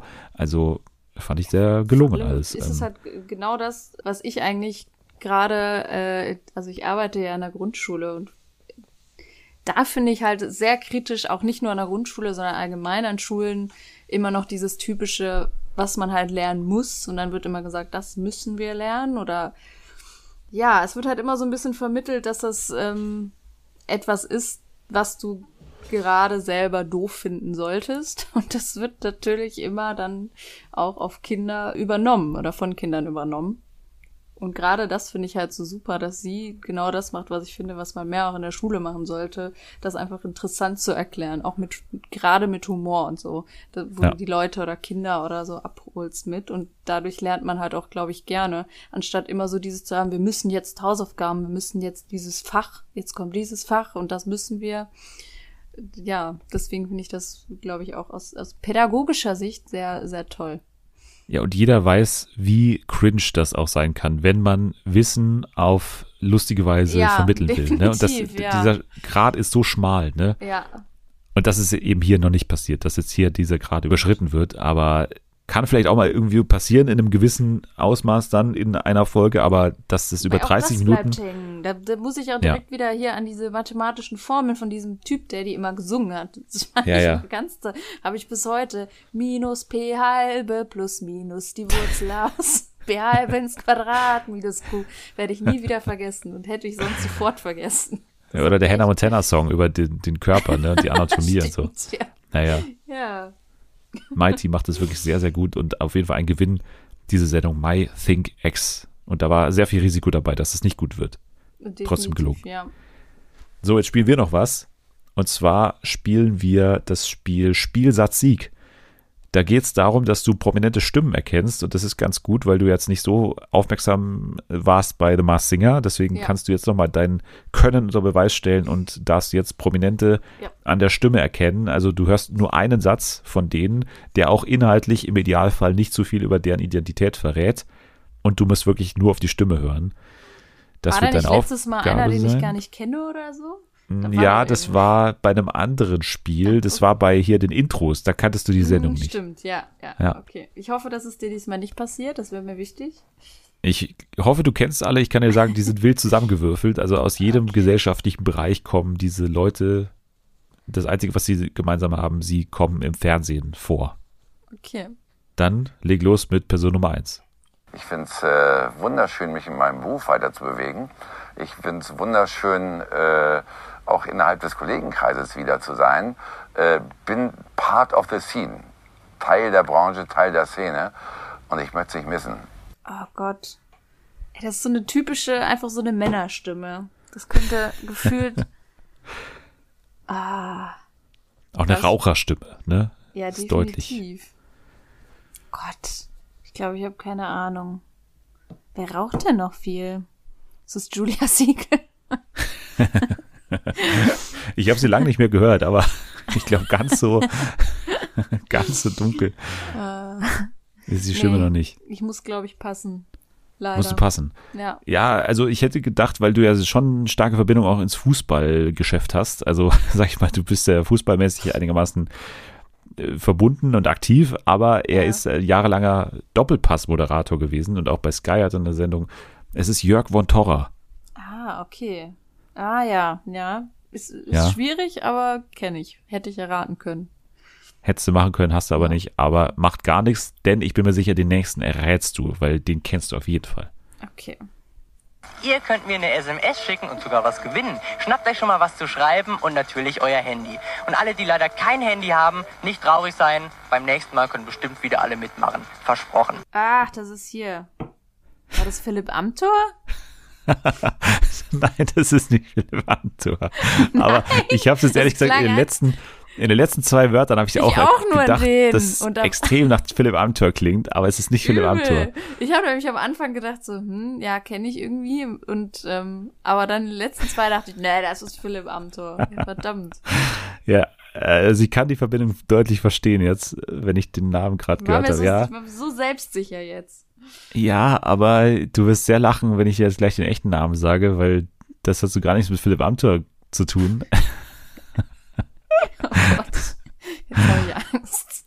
Also soll ich verraten, soll ich Ja, auflösen? bitte. Ja, es ist Paddy von Togo. Das ist wirklich. Das ist Paddy. Aber ich muss nochmal, ich muss noch mal den letzten Satz hier. Paddy dann, Krötsch, glaube ich, heißt der Mann. Und dann stellen wir uns vor, das ist jetzt gerade Philipp Amthor. Ja. Kein Handy haben, nicht traurig sein. Beim nächsten Mal können bestimmt wieder alle mitmachen. Versprochen. Ja, Nur, dass am Ende alle mitmachen. ja, ja. Das Das klingt extrem wie Philipp Amthor am Ende. Aber haben wir auch was rausgefunden, ne? Paddy von Super RCL klingt wie Philipp Amthor. Genau, ist auch schön. Jetzt brauchst du aber trotzdem noch ein Erfolgserlebnis und zwar bei Person bitte. Nummer drei. Ich war auch aufgeregt, weil ich dachte, was macht er jetzt mit mir? Schlachtet er mich? Ne? Aber er hat mich nicht geschlachtet. Ne? Und er sagte mir hinterher, er wäre auch aufgeregt gewesen. Denn er hatte Angst, dass ich ihn deuten würde. Oh Gott. Boah, jetzt blamier ich mich aber hier in diesem Spiel. Nein, das ist nicht einfach, das Spiel. Das muss man schon sagen. Ich habe mich auch super blamiert, als Nathalie mir einmal das zur hundertsten Folge gestellt so, hat, diese ja. Aufgabe. Ja. Also von daher ist nicht einfach, aber ich, ja, es ist auf jeden Fall eine Frau, die unfassbar viele Folgen ihrer Sendung damals gemacht hat. Hat sie aktuell nicht mehr. Okay. Ja, Oh, was könnte das denn sein? Nee, ich glaube, ich komme nicht drauf. Ich glaube, du musst es mir sagen. ich muss es dir sagen, okay. Mhm. Sat 1, Daytime, es ist Angelika Calvas tatsächlich. Ah, oh mein Gott. Ey, das Ja. sind also Drops hier Namen, die habe ich seit zehn Jahren nicht mehr gehört, aber klar. ja. Angelika. Blast from the Past, Jörg von Torra, Paddy und Angelika Calvas. Ja, habe ich immer geguckt, Angelika Calvas, immer wenn ich krank war Ja, damals. Habe ich mir ja, aber leider nicht erraten. Leider nicht Nee, erraten. leider nicht. Hat mir jetzt nicht geholfen, leider, meine Das Vergangenheit. macht nichts. Das macht nichts. Aber du hast die jetzt nochmal präsent, ist ja auch was. Vielleicht schaust du dir nochmal ein, zwei alte Folgen an. Und äh, bei Paddy, äh, dem kannst du auch mal eine SMS schreiben und Jörg Montora will dir vielleicht eine rauchen. Und dann Ja. äh, sind alle wieder quasi auf dem neuesten Stand, wie die aktuell klingen und so weiter. Das war Spielsatz Sieg. Das war tatsächlich auch die Folge von Fernsehen für alle für heute. Jetzt habe ich nur noch an dich eine Frage und zwar, wie heißt du eigentlich bei Twitter nochmal? Ich heiße da Marsiane, allerdings äh, mit J nach dem I, wegen Jana. Verstehe. Lustiges Wortspiel. Da dürft ihr mir gerne folgen. Ansonsten komme ich nie wieder hierher, wenn sich das nicht lohnt. Oder ihr folgt dem Podcast Fernsehen FA bei Twitter. Da könnt ihr auch liken und retweeten, den Hashtag Fernsehen für alle verwenden. Am besten, ihr vergebt aber fünf Sterne bei Apple Podcast. Das ist tatsächlich am meisten wert. Oder ihr schreibt eine schöne Bewertung. Das ist alles möglich. Jetzt sage ich Danke fürs Dabeisein an Jana. Danke dir. Immer wieder gerne. Nächste Woche dann alles natürlich zu Wetten das. Ganz klar. The Mars Singer bleiben wir dran. Ich plane auch die Netflix-Serie Colin in Black and White zu schauen. Ihr könnt jetzt aber erstmal abschalten. Wir müssen jetzt erstmal eine SMS an Paddy von Togo schreiben. Also, bis nächste Woche. Tschüss.